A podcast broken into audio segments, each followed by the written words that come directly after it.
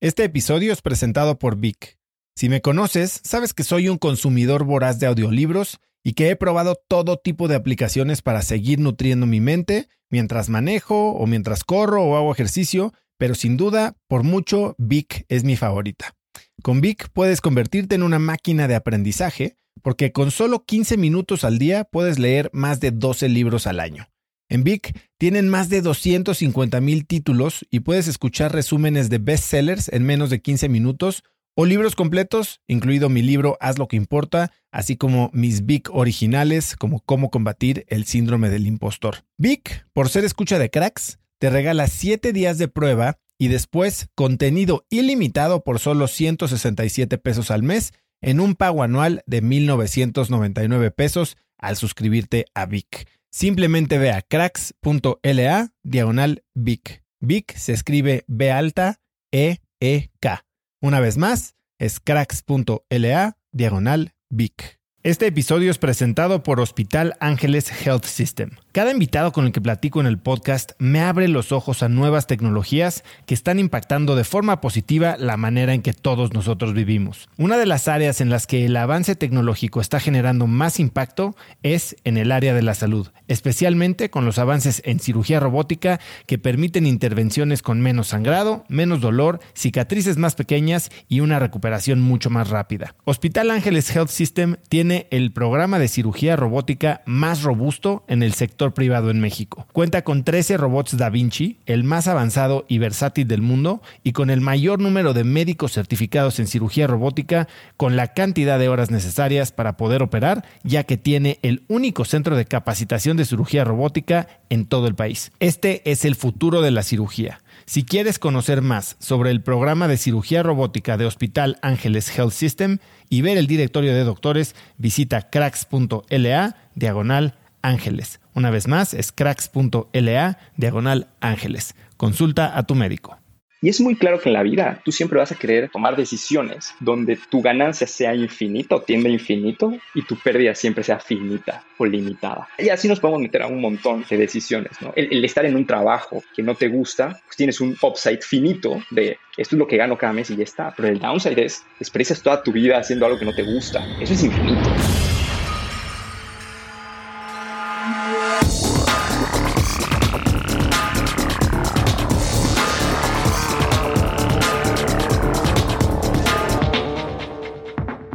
Hola y bienvenidos a un nuevo episodio de Cracks Podcast. Yo soy Oso Traba y entrevisto cada semana a las mentes más brillantes para dejarte algo único y práctico que puedas usar en tu vida diaria.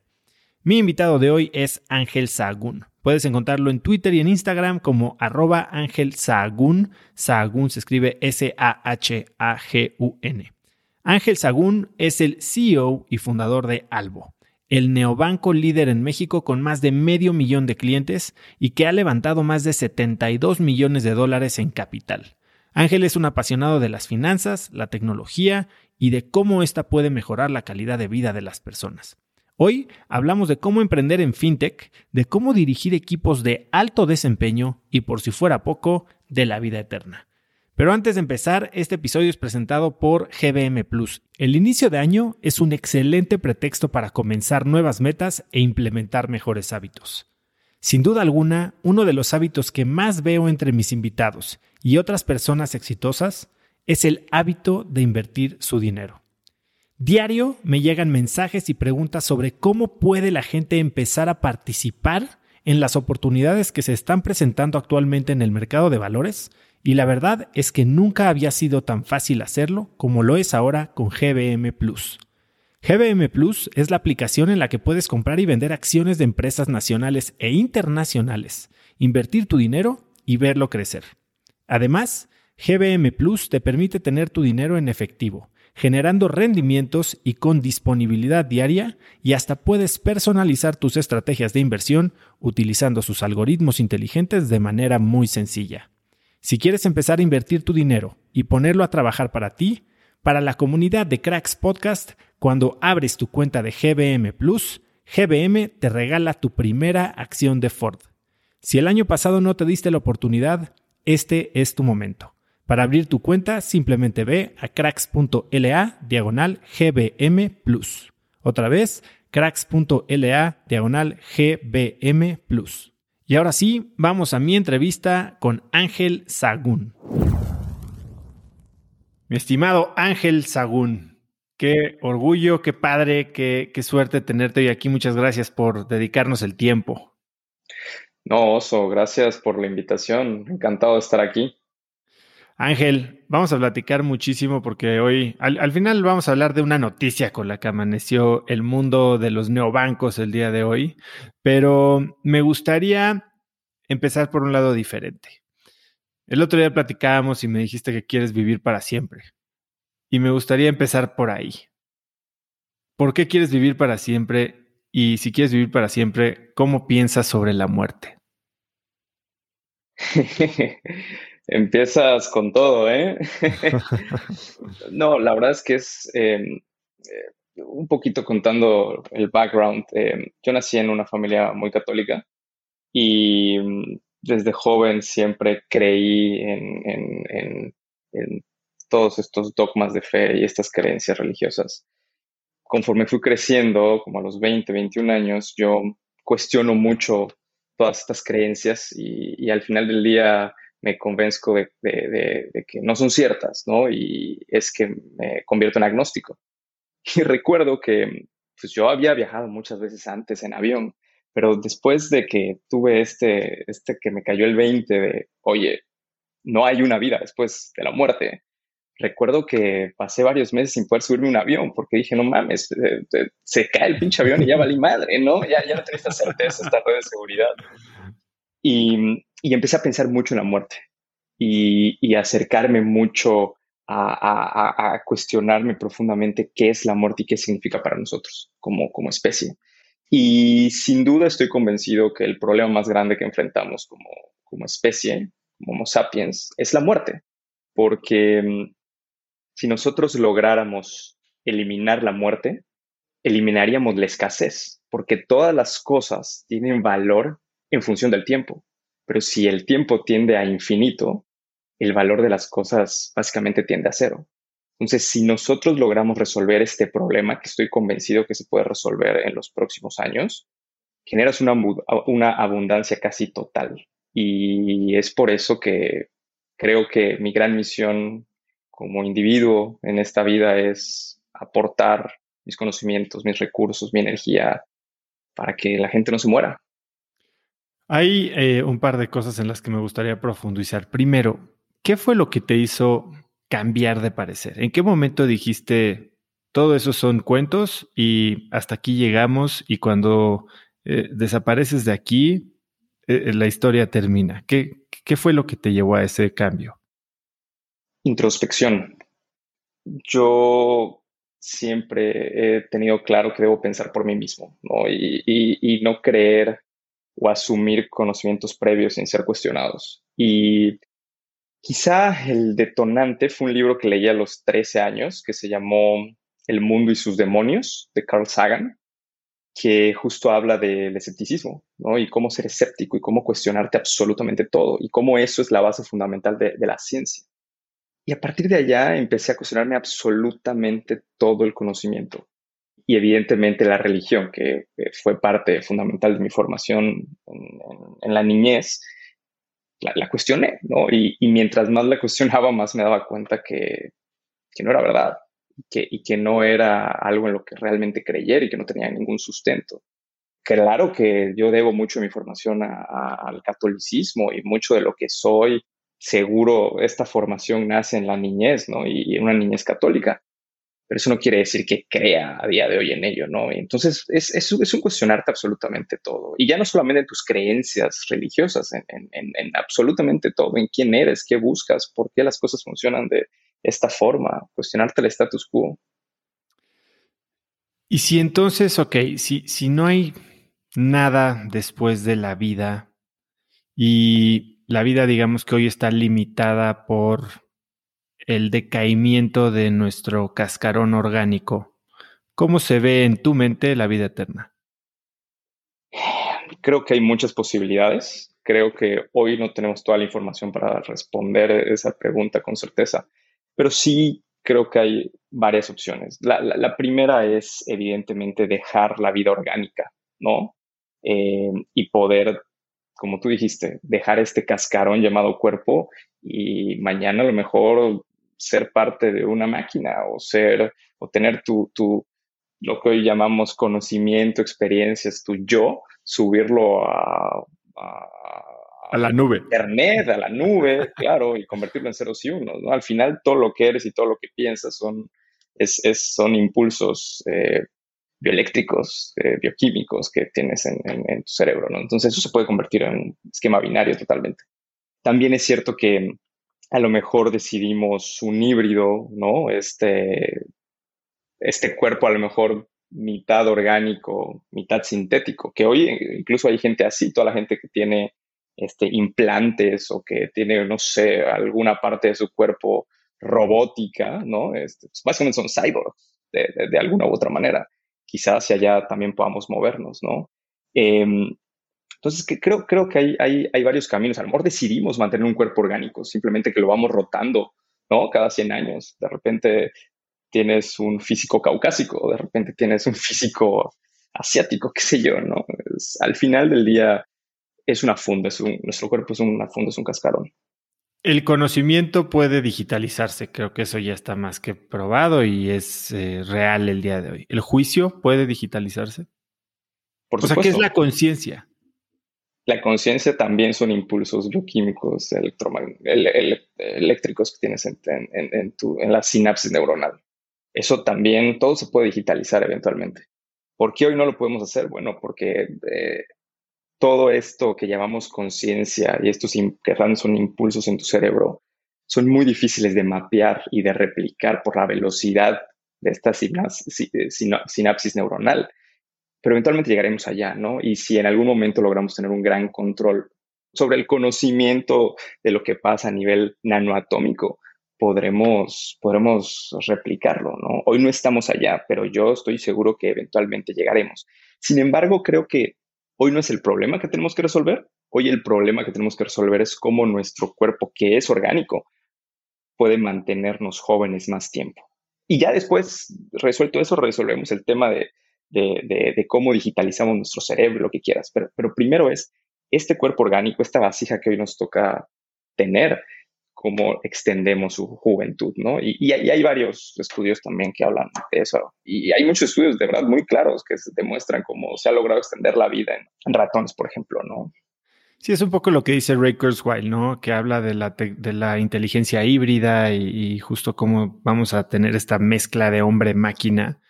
Eh, y, justo creo que cae en lo que estás diciendo ahora, ¿no? Que la meta inmediata es extender el periodo útil de nuestro cuerpo para que lleguemos a ese punto en el que tal vez podamos digitalizar nuestra conciencia, que, que, entonces esa sería la esencia del yo, ¿no? Y aquí tal vez nos podemos poner muy filosóficos y no va a haber una respuesta muy concreta, pero si, si lo ves así, entonces tú no eres tú en sentido físico, eres en sentido eh, místico, ¿no? O sea, eres, eres un eres una conciencia abstracta que puede vivir en una máquina o puede vivir en una máquina orgánica, como lo hacemos el día de hoy.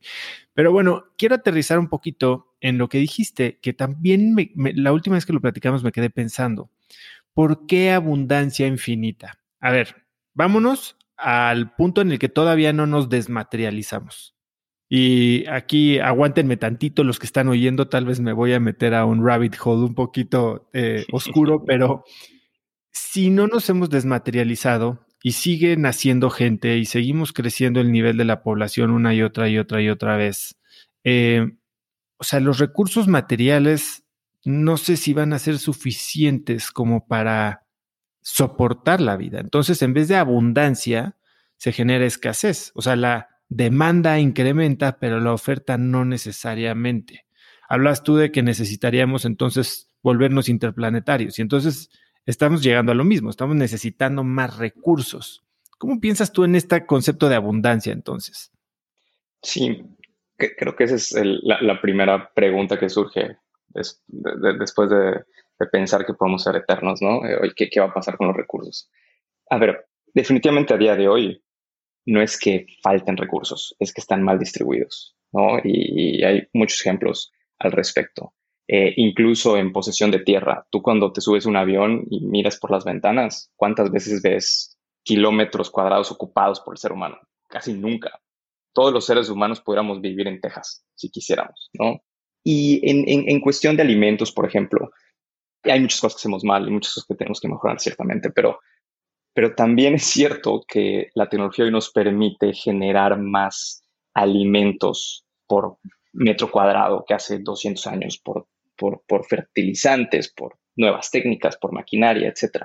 Entonces, creo que la tecnología nos ha demostrado que crece exponencialmente y mientras siga creciendo exponencialmente y este progreso exista, creo que vamos a poder siempre tener los recursos necesarios para, para subsistir.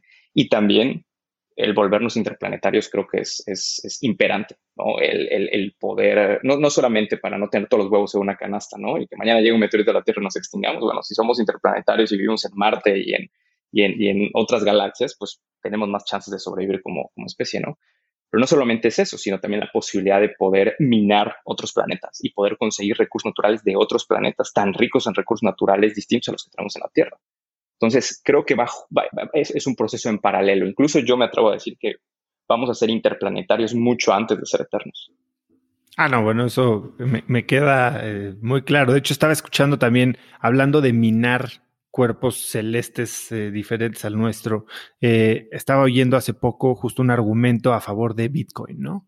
Y cómo, pues, el mercado del oro o el market cap del oro son 7 trillones de dólares, una cosa así pero pues, el oro parece que eh, su valor intrínseco está definido por su escasez. Pero habla de, hablan de muchísimos asteroides que son totalmente minables, mucho más cerca que muchos otros planetas y que pueden ser minados en el mediano plazo, que están retacados de oro y diamantes, ¿no? Entonces, como el valor que hoy le asignamos al oro va a disminuir derivado de, de su abundancia vamos a regresar al concepto del que estábamos hablando. Y por eso hacen el caso de que Bitcoin con su eh, oferta limitada de, me parece son 21 millones de Bitcoins topado, puede sostener mucho más ese valor.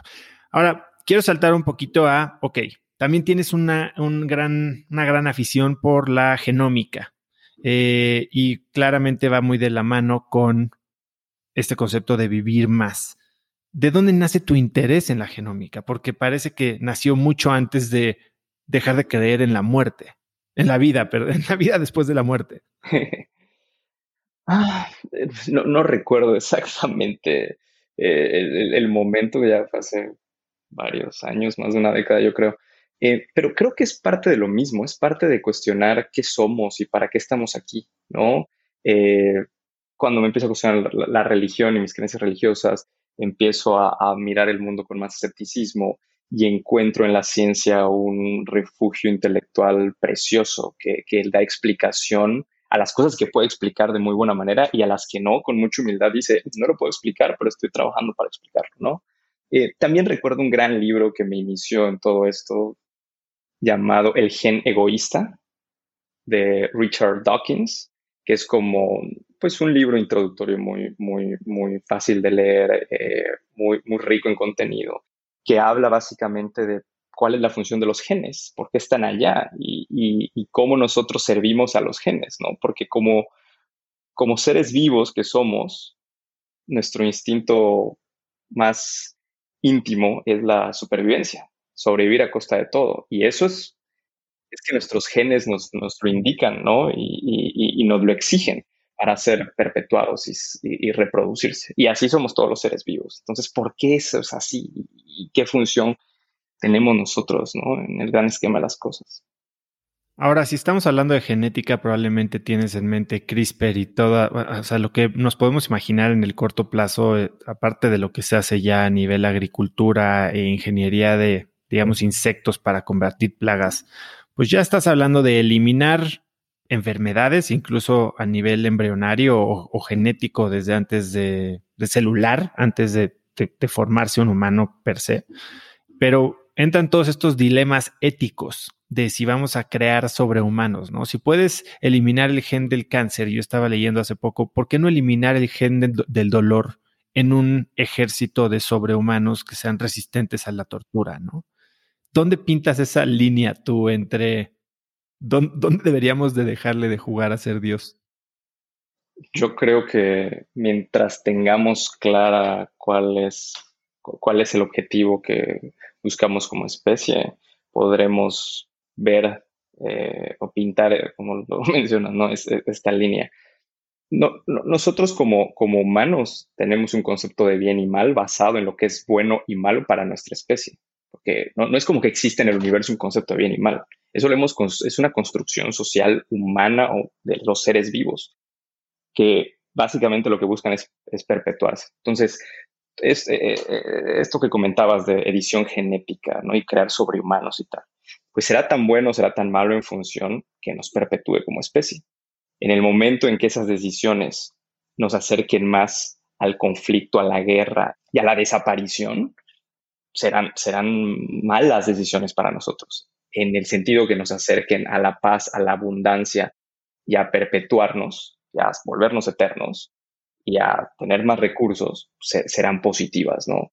Es un tema delicado, sí es un, un tema muy delicado porque pues, las opiniones de los pueblos, de las naciones, muchas veces se contraponen, pero, pero es el tipo de conversaciones que tenemos que tener y, y, lejos de querer detener el progreso, lo cual creo que es imposible, es cómo lo abrazamos y lo hacemos de la forma correcta, teniendo claro qué es lo que buscamos y no para el beneficio de un país o de un individuo, de una corporación, sino de, de, nuestra especie. Cuando dejas de pensar en en naciones y en individuos y comienzas a pensar en una especie, que es lo que somos y es lo único que importa, las decisiones tienden a ser un poco más claras.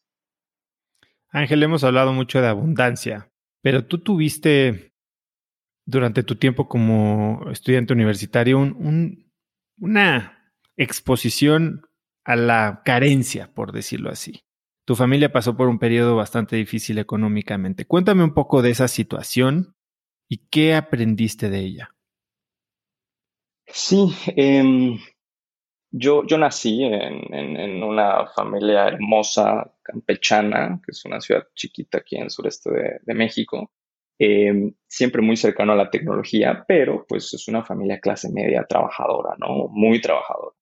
Y cuando yo me fui a estudiar la universidad a Mérida, porque en Campeche no encontré una universidad que me gustara, Em, yo estaba becado, mis papás no podían pagar la colegiatura, estuve becado el primer año en ingeniería industrial. La verdad es que no, no, me, me llenaba y es por eso que después del primer año me fui dos años a trabajar en una, em, en una ONG, básicamente, de impacto social en el occidente de México. Y esos dos años fueron súper ricos en que aprendí la gran necesidad que existe en este país, ¿no? Y, me tocó trabajar con gente enferma, gente vulnerable, gente muy pobre, con cáncer terminal, niños abusados. Y esos dos años me abrieron los ojos, cabrón. Y dije, todo lo que haga en mi vida tiene que tener un impacto social. Así como yo regreso a, concluir mis estudios universitarios después de dos años a Mérida, porque mi familia, pues en ese momento creía, como muchas familias tradicionales en México, que puta, tener un título universitario era, era, importantísimo para tu éxito y tu desarrollo. Yo siempre me opuse, hasta le doy me opongo, pero, pero bueno, yo amo a mis papás, los amo enormemente y no los quería hacer sufrir y pues yo decidí regresar a concluir la carrera. Y cuando regreso, pues ya me habían quitado la beca porque me fui dos años, ¿no? Este, y, y además justo en ese momento eh, mi, familia estaba pasando una crisis financiera brutal. Entonces, no, no había manera que yo continuara mis estudios en esa universidad. Yo no quería reiniciar los estudios en otra universidad porque yo lo que quería era ya quitarme de la cabeza los estudios.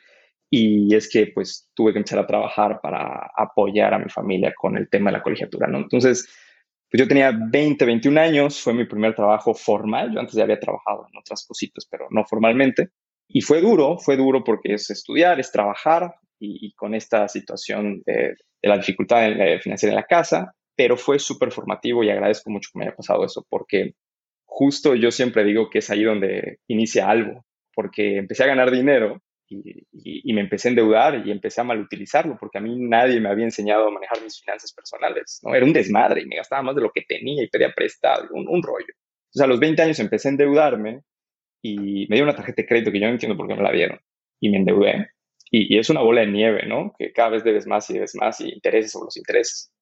Y fue ahí cuando dije, ¿sabes qué? Para, esto no puede continuar, no puede ser que a esta edad ya estés endeudado y estés pasándola mal. Me puse a estudiar de finanzas personales, empecé a anotar mis, mis, ¿Cómo ¿Qué, ¿Qué recursos usaste para aprender de finanzas personales a tan corta edad? Blog post en internet, me compré un par de libros, me acuerdo que en ese momento uno de los libros que leí fue Pequeño Cerdo Capitalista de Sofía, Sofía Macías, que ahora es buena amiga, este, que me ayudó muchísimo al inicio. Em, y, preguntar, estudiar, digo, cosas a lo mejor que hoy suenan muy básicas, pero que para mí eran eh, nuevas en ese entonces. Y justo ahí es cuando entendí que ese problema que tenía yo, problemas financieros que tenía, los compartían millones de mexicanos, ¿no? Y es ahí donde digo, oye, este problema que tengo, que tienen muchos millones en este país y en el mundo, pues hay que resolverlo. ¿Cómo podemos resolverlo? Y cuando yo busqué ayuda con los bancos, lejos de ayudarme, me perjudicaron más. Si te duele la cabeza, vas con el doctor. Si tienes un problema con tu pareja, vas con el psicólogo. Si tienes un problema financiero, ni de puta madre vas al banco, porque dices, no mames, me van a querer vender algo, no, me van a querer este, eh, empujar otro producto. Y, creo que eso está mal. Entonces, es ahí cuando vislumbré la oportunidad de construir servicios financieros que genuinamente beneficiaran a las personas, porque eso que viví yo, pues no quiero que lo viva nadie más y, qué mejor que hacer algo al respecto. Ahí emprendiste, pero terminaste, digo, trabajando en las entrañas de los bancos, creando software para los bancos. Y digo, platicaba yo con David Vélez hace unos meses eh, y, y me decía cómo es importante para transformar una industria en donde está tan arraigada en los jugadores como la banca en cualquier país latinoamericano, es importante llegar desde afuera, pero David también entendía que era importante saber cómo funcionaban por dentro y por eso tuvo una buena cofundadora que conocía el sistema bancario brasileño. Tú lo viviste desde adentro. ¿Qué es lo que te diste cuenta cuando estabas viendo tras bambalinas cómo funcionaban estos bancos? Sí, fue curioso. Primero, lo que hice fue construir una app de finanzas personales, que fue mi primera em, em, em, empresa, mi primer emprendimiento a los 21, en el 2010, este, que se llamó Money Mentor, que básicamente era una app de finanzas personales, ¿no? que ayudaba a que controlaras mejor tu dinero. La verdad es que yo era muy joven, tomé muy malas decisiones, nunca pude hacer que, que jalara y, que tuviera un modelo de negocio. ¿Cuáles malas decisiones tomaste? Primero, el tema de la monetización. O sea, jamás pude construir este modelo que, no solamente genera valor, sino también capturara valor para, la empresa. Dos, creo que no levanté capital en el momento correcto, de la forma correcta. Y también, tres, creo que no tenía experiencia construyendo productos digitales y las primeras versiones, aunque eran buenas, estaban muy lejos de lo que debían ser. Entonces, ese cúmulo de decisiones al final hizo que 12, 18 meses después, Money Mentor que fue muy innovador en su momento, fue la primera app de finanzas personales en Latinoamérica, pues tuviéramos que cerrarlo. Pero pasó lo que dices. Después me empezaron a buscar varios banqueros, ejecutivos de bancos, diciendo, oye, yo eres usuario de Monimentor, se ve que eres bueno desarrollando tecnología, ¿no? Te vienes si no desarrollas software. Y es así que tuve mi segunda empresa dedicada a desarrollar software para bancos y trabajamos con varios de los principales bancos de este país. Y es ahí donde conocí cómo funcionan tras bambalinas. Y, coincido, el, conocer a tu enemigo es indispensable, ¿no? Y, entendí por qué los bancos son tan ineficientes, por qué su tecnología es tan, tan, tan mala, por qué sus procesos están rotos, por qué cobran tantas comisiones, por qué tienen el mindset que tienen. Y eso hoy definitivamente me ayuda en algo a poder competirles, ¿no? Y ganarles terreno. ¿Y en qué momento? A ver, este es algo que, que para mucha gente tal vez ni siquiera cabe en la mente. ¿En qué momento decides empezar un banco. Y no solo un banco, sino te lanzas como un mocoso de veintitantos a crear el banco más grande de México. ¿Cómo, cómo sucede esa idea? pues en 2015 yo ya había trabajado dos, tres años para los bancos, desarrollando tecnología, ya entendía bien cómo funcionaba el sistema por dentro y seguía con el gusanito de cómo le hago para que todas las personas en este país puedan tener finanzas sanas. Y hubo un momento en el que me di cuenta que la única manera era ofreciendo los productos financieros transparentes, cercanos al cliente, con un gran servicio y de manera digital. Es así que en 2015 digo, ¿sabes qué? Cerramos esta empresa de software y construyamos el banco más grande que haya visto México con un gran enfoque a ayudar a que las personas tengan mejores finanzas, ¿no? Éramos un equipo de seis personas. Evidentemente, todo el mundo en ese momento decía que estaba loco, ¿no? ¿Cómo chingado hacer? Esto no se puede y tal. Yo todavía me acuerdo que inocentemente hablé con la gente de CNBB. Una de las primeras reuniones que tuve fue así como, oye, quiero hacer un banco. Pues, ¿cuánta lana necesito? Todo. No, y me acuerdo que, que en ese momento me dijeron una cantidad que se me hacía imposible, ¿no? Como 15, 20 millones de dólares. Y yo, ¿qué? Yo pensé que, no sé, era algo más accesible y no, me di cuenta que hay un montón de barreras de entrada para que justo nadie lo haga. Por eso no hay nuevos bancos en México y por eso son los mismos siempre. Por eso hay un oligopolio donde cinco bancos tienen el 70% del mercado. Pero lejos de desanimarme, lo vi como un reto y dije, más ganas tengo. Alguien tiene que hacerlo. No puede ser que el sistema financiero esté tan roto en México. No puede ser que la gente sufra por, por, sus finanzas. Hay un dato que escalofriante que en Estados Unidos la segunda causa de suicidio es problemas de dinero. Y en México no existe el dato porque nunca se ha hecho un estudio, pero debe estar por allá. Entonces dije, no, no me puedo quedar este, pasivo ante esto, Te, tengo que hacer algo, tengo que hacer algo. Y es así como dije, no sé cómo, pero voy a, voy a construir el banco más grande que ha visto este país. Y al inicio fue muy duro porque no solamente fue construir toda la plataforma tecnológica para poder crear nuestro primer producto, que fue la tarjeta de débito, Mastercard y, la aplicación móvil, sino también fue el platicar y convencer a los reguladores, específicamente CNBB y Banco de México, de por qué un modelo de banca 100% digital podía funcionar. Porque nosotros fuimos el primer neobank de México, ¿no? Y, y, abrimos brecha, lo cual tiene sus ventajas, pero también sus grandes desventajas. Y la más grande desventaja fue que el regulador no nos creía y no quería confiar en nosotros. Y con justa razón, ellos nunca habían visto un modelo así, porque iban a creer, como tú dices, un pinche mocoso de 26. O sea, este güey qué, ¿no? Afortunadamente, al final creyeron en nosotros y aunque en ese momento no nos dieron una licencia, me acuerdo que me dijeron algo así como, no te vamos a dar un papel que avale lo que estás haciendo, pero no te vamos a detener. Vamos a ver cómo funciona y luego platicamos, ¿no? Y para mí eso fue una, una melodía increíble, ¿no? Y, dije, vamos a arrancarnos, ¿no? Y es así como el 3 de octubre de 2016 lanzamos algo al público. ¿Y cómo le das la vuelta a este requerimiento de los 20 millones? Entonces lanzas no siendo un banco.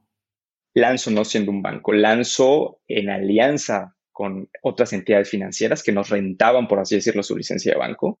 Y nosotros con nuestra tecnología encima de ellos ofrecíamos productos financieros. Para el cliente la marca era algo y la marca siempre ha sido algo pero detrás los fierros antes eran, eran de terceros. Ya. ¿Y qué es lo que hacía, además de este tema de, que me comentas del 70% de los bancos teniendo, eh, los cinco bancos teniendo el 70% del mercado, ¿cuáles eran los fundamentales, más allá de la parte romántica de quiero mejorar la inclusión financiera y que la gente no se suicide por temas de dinero? ¿Cuáles eran los fundamentales que hacían que esta idea pareciera una buena idea. Supongo que hablas de fundamentales de negocio, ¿no? Correcto, correcto. Em, el primero y más básico es el hecho de poder construir una operación 100% digital y no necesitar de sucursales para crecer y abrir cuentas y atraer clientes, hace mucho más eficiente tu modelo, porque no necesitas invertir millones de dólares en abrir miles de sucursales en todo el país para poder crecer. Lo puedes hacer a través de un smartphone, ¿no? eso hace que tus costos sean diminutos, pero tu tasa de crecimiento sea exponencial. Entonces, ese es el fundamental más básico, ¿no? El, quito las sucursales del medio, me ahorro ese, costo y sin embargo, a través de distribución por el Internet eh, en smartphones puedo crecer eh, muchísimo, muy rápido. Em, ese, ese, es el fundamental, ¿no? Y encima de eso, hoy ya la etapa en la que estamos es más un hemos demostrado que podemos crecer. Hoy en día tenemos más de medio millón de clientes activos mes a mes. Hemos levantado más de 72 millones de dólares. Somos un equipo de, de más de 200 personas. Creo que ya esos fundamentales los tenemos bastante claros. Ahora el reto es cómo le hacemos para ofrecer productos personalizados más allá de la tarjeta de débito a toda nuestra base de clientes. Y la ventaja es que con todo, todos los datos que tenemos de nuestros clientes, les conocemos muy bien, ellos ya confían en nosotros, nos depositan ahí su nómina, su salario, sus ahorros. Y utilizamos todos estos datos para hacer un gran perfilamiento y poder darle a cada quien productos específicos personalizados, ¿no? Y es que ya estamos adentrando en el mundo de seguros, en el mundo de crédito, bajo esta gran visión que tenemos de que en un futuro todas las personas en este país puedan tener finanzas sanas, sin importar sus creencias, su edad, si saben leer o escribir, eso no importa, porque vas a tener una herramienta ahí atrás, algoritmos, como algo que van a permitir que tomes siempre las mejores decisiones con tu dinero. Y un día te vas a levantar un sábado en la mañana a las 8 de la mañana y vas a ver en tu device, que ya no sé si sea un smartphone o sea un implante en tu cerebro o un lente ocular, intraocular, que te diga, ¿sabes qué, oso? Mientras dormías me di cuenta que, que gastabas dos mil pesos en tu plan de telefonía en Telcel. Mientras dormías te movía Movistar y ahora estás ahorrando 800 pesos al mes en este plan. Ah, y además invertí dinero en estos y estos y estos assets porque vi que podíamos generar más rendimiento y ya cobré lo que puse en el Uber que compramos del coche este que se maneja solo. Este, ya, ya hice un cash out y, y, con eso voy a pagar las próximas vacaciones que tenías planeadas, ¿no? Ese mayordomo financiero es a donde queremos llegar. Háblame un poco de qué hace tan atractivo a México para empezar un negocio de estos. Sin duda creo que México es una joya en cuanto a nivel de oportunidades se refiere porque tenemos una población de más de 130 millones de personas, de las cuales la mitad no está bancarizada, donde menos del 20% de la población tiene acceso a crédito, menos del 15% de las personas están aseguradas. Son datos terribles si lo comparas con otros países, pero también datos que a un emprendedor como a mí me emocionan porque veo la grandísima oportunidad. Y atando un poco lo que te dije de que yo me prometí hace 15 años, quiero que todo lo que haga tenga un impacto social, pues si algo crece y es lo que tiene que ser, el impacto social es claro. Si nosotros logramos que todos los individuos de este país tengan finanzas sanas, eso va a impactar positivamente en el PIB, eso va a impactar positivamente en la calidad de vida de las personas.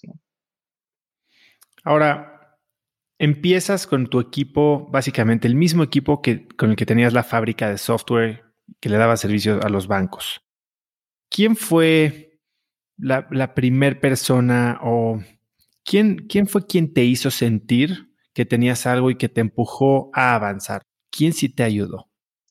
Evidentemente, cuando tienes un sueño así de grande, necesitas apoyo de muchísimas personas, ¿no? Eh, esto es mucho más grande que un solo individuo. Algo será el banco más grande que ha visto este país y ayudará a que todos tengan finanzas sanas si muchos individuos creen en esta misión y luchan por ella, ¿no? Eh, definitivamente hay colaboradores como, Adrián, como Luis Fernando, como Edward, Elisa, mi familia, que han estado ahí desde el día uno y que lo curioso es que muchos de ellos, me, acuerdo que una vez estaba sentado en, casa de mis papás en Campeche, en el sofá, 2014, 2015, y le dije a mis papás, estábamos echando unas cervezas o qué sé yo, les dije, ¿saben qué? Ya me di cuenta que la única manera de hacer que todas las personas en este país tengan finanzas sanas es construyendo un banco y ofreciendo los servicios directamente. Y es lo que voy a hacer. Voy a hacer un banco. Mi mamá y mi papá me acuerdo que me voltearon a ver así con una cara de amor de, ¿no habrá otra manera? Y yo, no, es que realmente esa es la manera. Y algo que siempre les voy a agradecer es que a pesar de que dijera muchas locuras, siempre han creído en mí. Y me acuerdo que me dijeron, pues mira Ángel, yo no sé ni de lo que hablas, yo no sé qué onda contigo, pero nosotros te vamos a apoyar, decidas lo que decidas. Quieres hacer un banco, quieres irte a Júpiter o lo que fuera, nosotros te vamos a apoyar. Y así fue, y así fue, y así siempre ha sido hasta el día de hoy. Entonces, eso, eso, siempre estaría agradecido. ¿Y en qué momento supiste que, que, esto ya se estaba moviendo, que ya la bola se había echado a andar y que tal vez ya nadie lo podría, la podría frenar? ¿Cuál fue ese momento en el que dijiste esto ya dejó de ser una idea y ya está siendo un plan en acción? Lanzamos en octubre de 2016. El primer año fue mucho entender la operación y cómo chingados opera esto, desde cosas básicas como customer service hasta temas regulatorios.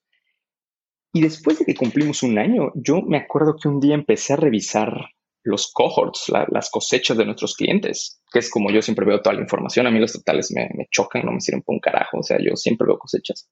Y empecé a ver que las cosechas de nuestros clientes se comportaban de mejor manera conforme pasa el tiempo. Y eso es hasta el día de hoy, afortunadamente, donde los primeros meses nuestros clientes dicen, mm, pues voy a probar este, nuevo, este nuevo servicio financiero llamado algo, le voy a meter unos pocos pesos para ver que no me los roben, que sí jale y tal. Y poco a poco la gente se va enamorando y se va enganchando. Entonces, después del mes 3, el volumen transaccional per cápita sube así como cinco veces y el revenue lo mismo.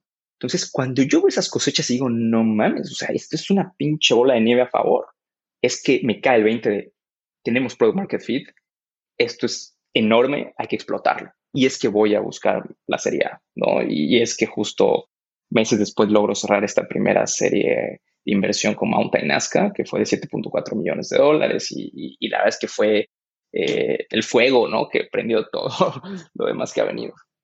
Y en esa serie, ese primer año, ¿cómo te fondeaste? a través de ángeles inversionistas, friends and family. Fue durísimo. Una de las cosas más duras fue ese primer año porque ya operábamos, ya teníamos clientes muy poquitos.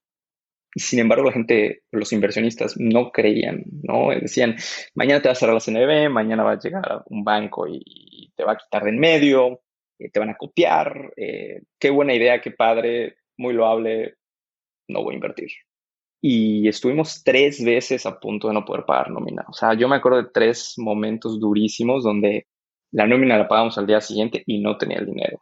Y, fue pedir prestado, fue endeudarme a nivel personal, fue pedirle amigos.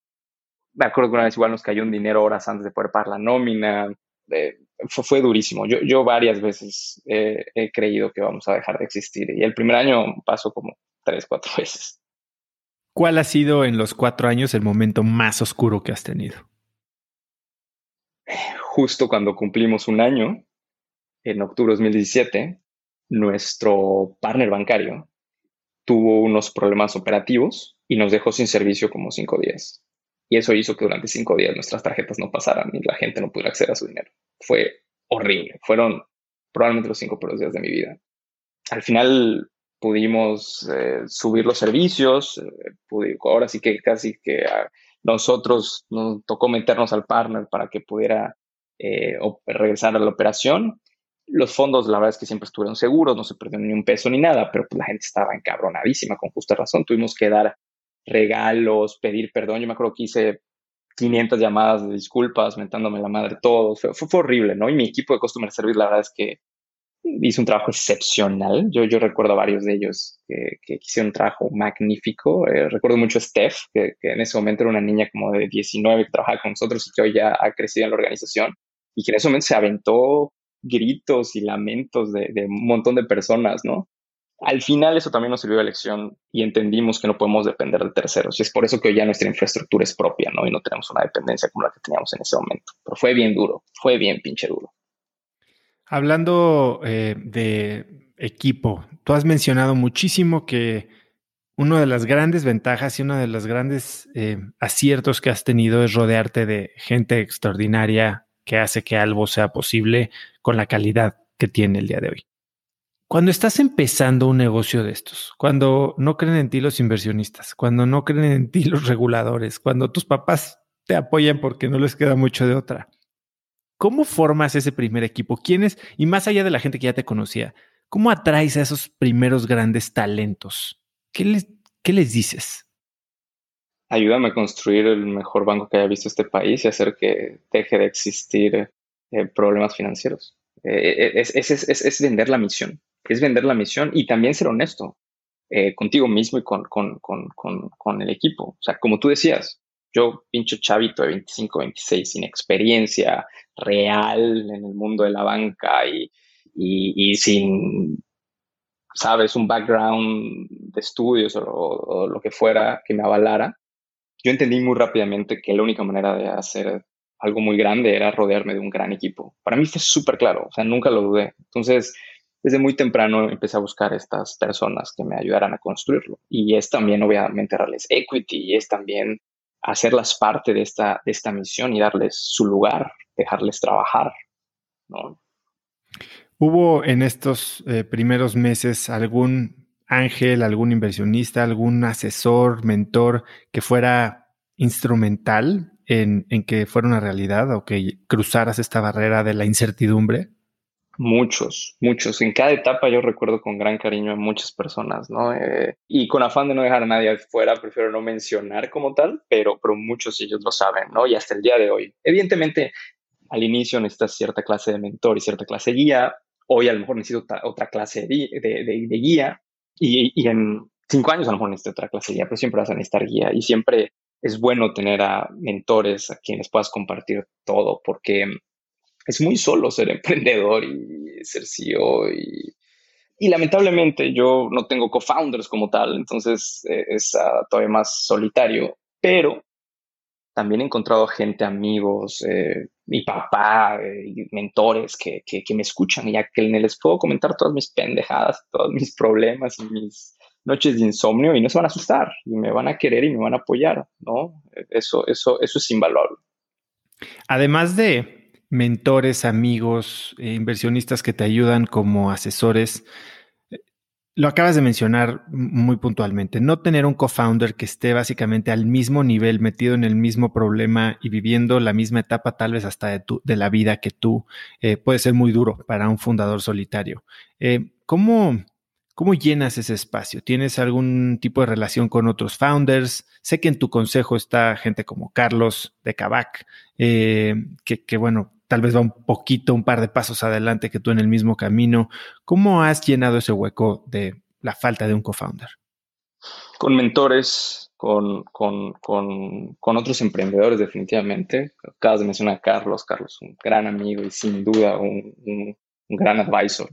También un poco lo, los investors, ¿no? En Héctor, por ejemplo, eh, de Nazca, he encontrado no solamente un extraordinario amigo, sino un hombre eh, visionario, inteligentísimo, un gran ser humano. Eh, ha, habido muchas, muchas personas que entienden el negocio y que, también me apoyan, ¿no? Y definitivamente lo más importante es la gente que está el día a día en el negocio, ¿no? Y mi equipo de Chiefs eh, pues, son, son, un respaldo extraordinario, ¿no? Muchas veces, pues uno está cansado, uno no tiene la respuesta las cosas y, ellos salen al quite, ¿no? Y viceversa, es, un apoyo mutuo y, eso a mí me da mucha, mucha paz, mucha tranquilidad. Yo admiro mucho el equipo con el que trabajo y, eso me motiva, ¿no? Y me llena de energía todos los pinches días.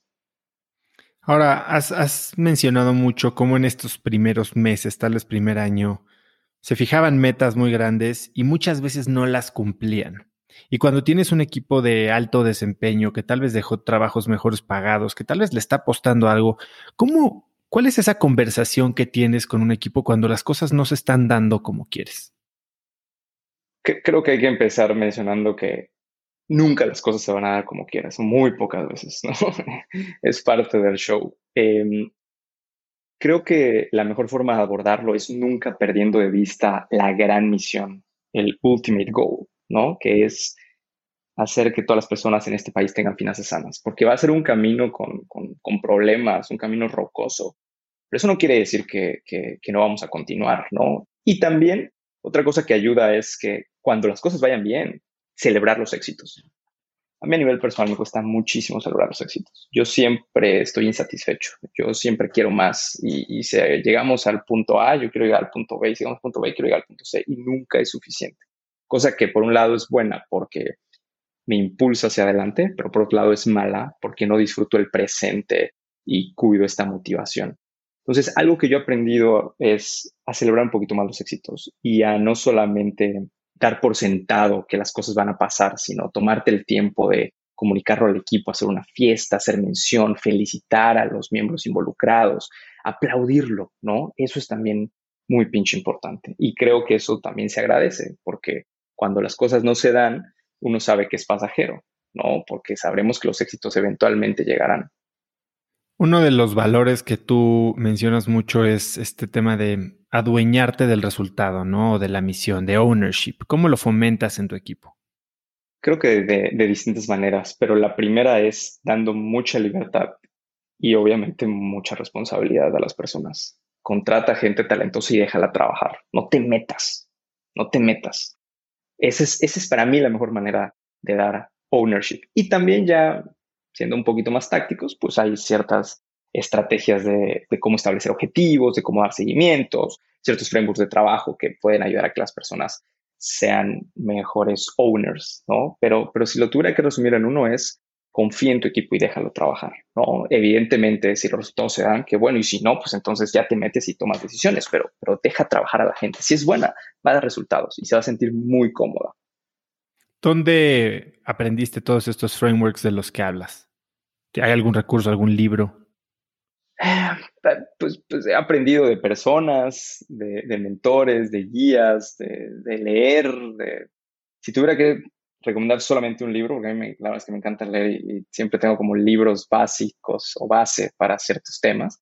Eh, para mí el libro de cabecera sobre temas de performance es High Output Management de Andrew Groove, que seguro ya lo leíste y, que lo tengo siempre en mi escritorio y lo leo y lo releo y lo subrayo y lo vuelvo a subrayar. Y, y creo que es un gran lugar donde empezar. ¿Cuál crees que es la o las lecciones más importantes, o sea, tus key takeaways de ese libro? Creo que el más importante es, no es suficiente con echarle ganas, esforzarse y trabajar un chingo. También tienes que tener procesos y también tienes que tener una forma de juego.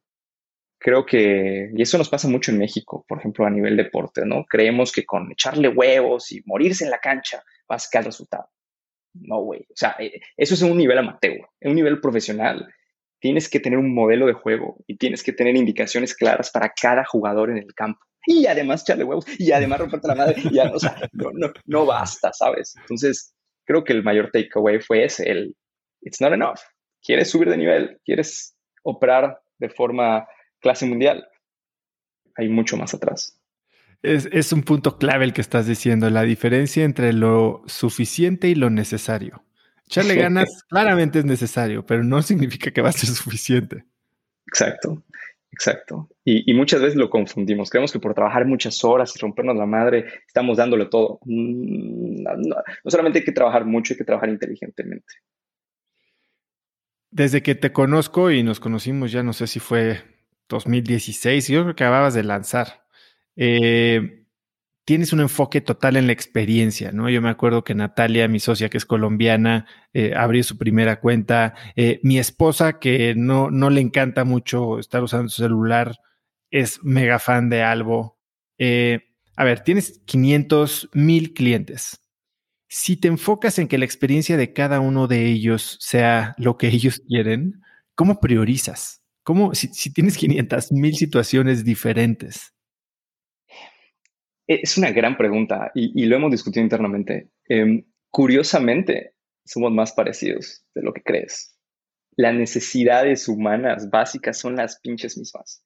Y, si nos ponemos acá más eh, teóricos, hay necesidades humanas básicas que existen desde que el primer Homo sapiens pobló este planeta, ¿no? Y, ya ahondando en temas de, de, dinero, por así decirlo, pues el Homo sapiens siempre ha tenido esta necesidad de mover valor resguardar valor, transaccionar este valor, ¿no? Em, y hoy en día es lo mismo, lo haces a través de un celular o lo que fuera, pero es exactamente lo mismo. Entonces, detectamos necesidades básicas de, de, nuestros clientes. Evidentemente tenemos un perfil de cliente ideal, que más que nada es que la mayor parte de nuestros clientes cumple ese perfil. Y normalmente desarrollamos productos y features basados en ese perfil, porque es donde tenemos más impacto. Oye, que no va a calzar para todos todo el tiempo, pues quizá no pero está tan roto el sistema financiero mexicano que atendiendo necesidades básicas, haciéndolo muy bien, puedes hacer un gran pinche cambio. Ahora, hablabas de festejar, ¿no? Eh, y festejar pequeños logros. De hecho, hoy Cracks cumple dos años de que lanzó, de que lanzamos su primer episodio. Entonces, muchas gracias por ser. Oye, muchas felicidades. Pero te voy a decir algo festejé mucho el primero, hice un evento, lo que tú quieras. Hoy, ¿sabes quién me recordó que era el aniversario? Una de las personas que lo escuchan. Y entonces ni siquiera lo tenía presente por estar enfocado en algo más. y, el otro día que hablábamos me decías, oye, yo algo que no puedo creer es que la gente celebre sus rondas de inversión. Cuando para mucha gente es el éxito, ¿no? Es eh, la definición del éxito es ya cerrar una ronda millonaria. ¿Tú cómo piensas sobre esos festejos o sobre los levantamientos de capital? Sí, eh, me, asombra, me asombra que la gente celebre sus rondas de inversión, eh, porque para mí es como aplaudirle al chef por ir a comprar los ingredientes. Espérate, o sea, es, solamente el medio para un fin. El fin es la ronda de inversión. Lo que se festeja son los objetivos que te ayudan a cumplir tu misión. Oye, metas de crecimiento de clientes, eh, metas de eh, objetivos de negocio puntual, el lanzamiento de X producto, lo que fuera, eso sí se festeja. Pero una ronda de inversión, pues, ¿por qué? O sea, es, no, debería ser así, ¿no? Y entiendo que la gente lo hace como un milestone de validación de su negocio, cosa que pues sí es cierto, pero también creo que se ha desvirtuado un poquito, ¿no? Y la comunicación muchas veces eh, se enfoca más en el, en, el medio y no en el fin. ¿Cuál fue el último festejo que, que te acuerdas haber tenido y del que te sientes muy orgulloso? El último fue el filing de la licencia FinTech, porque además lo hicimos hace algunas semanas, ya la documentación final, final, final. Fue un trabajo titánico de nuestro equipo y, evidentemente fue un festejo, ¿no? Eh, ese es el más, más, más reciente que, tengo en la cabeza porque fue hace muy poquito. 72 millones de dólares, 500 mil clientes, eh, digo, y, y, lo que le falta, ¿no? Porque esto parece ser round uno. ¿Cómo mantienes la perspectiva cuando estás moviéndote en un ambiente de, tan altos stakes y de tantas presiones? ¿Cómo te mantienes centrado? Creo que a nivel personal y a nivel profesional hay varias cosas que no puedo hacer, ¿no? a nivel profesional siempre pienso en nuestra misión última y lo lejos que estamos de ella y me recuerda lo mucho que nos hace falta por trabajar. Yo, eh, yo típicamente vivo en Ciudad de México y de repente camino por las calles y veo gente en pobreza, ¿no? Y, y, gente pasándola mal, ¿no? Y, más ahorita con todo el tema del coronavirus. Y siempre que veo eh, homeless o, o, este tipo de personas, digo, puta madre, o sea, todavía nos falta un chingo, porque hasta que yo no logre que no exista una sola persona con problemas financieros en este país, mi trabajo no, no habrá terminado. Entonces, eso en el punto profesional para mí es muy claro, ¿no? Y, eso nos ha mantenido centrados como equipo. Y en el punto de vista personal, yo también veo las, trato de ver siempre las cosas con perspectiva, ¿no? Y en mi escritorio, en mi departamento en Ciudad de México, tengo un frasco de vidrio chiquito que dentro tiene un universo tiene las esferas de, más que el universo, es, el sistema solar. Tiene las esferas del sistema solar, tiene el Sol, todos los planetas, etcétera, ¿no? Y están a escala. Entonces, evidentemente, pues, la Tierra es diminuta comparada con los demás planetas. Júpiter, por ejemplo, es diminuto. Y siempre que estoy perdiendo perspectiva, agarro ese pinche frasco y me doy cuenta que todo lo que soy, todo lo que conozco y todo lo que creo, todo lo que he sido es diminuto comparado con la inmensidad del sistema solar y del universo, ¿no? No sé si has visto estos videos en YouTube donde empiezan afocando una persona y hacen un zoom, zoom out y se van así a miles de galaxias lejos. Eso te da un chingo de perspectiva porque te das cuenta que no eres nada y que todo lo que, toda tu grandeza vale para pura madre en el gran esquema de las cosas. Y eso a mí me da mucha pinche paz.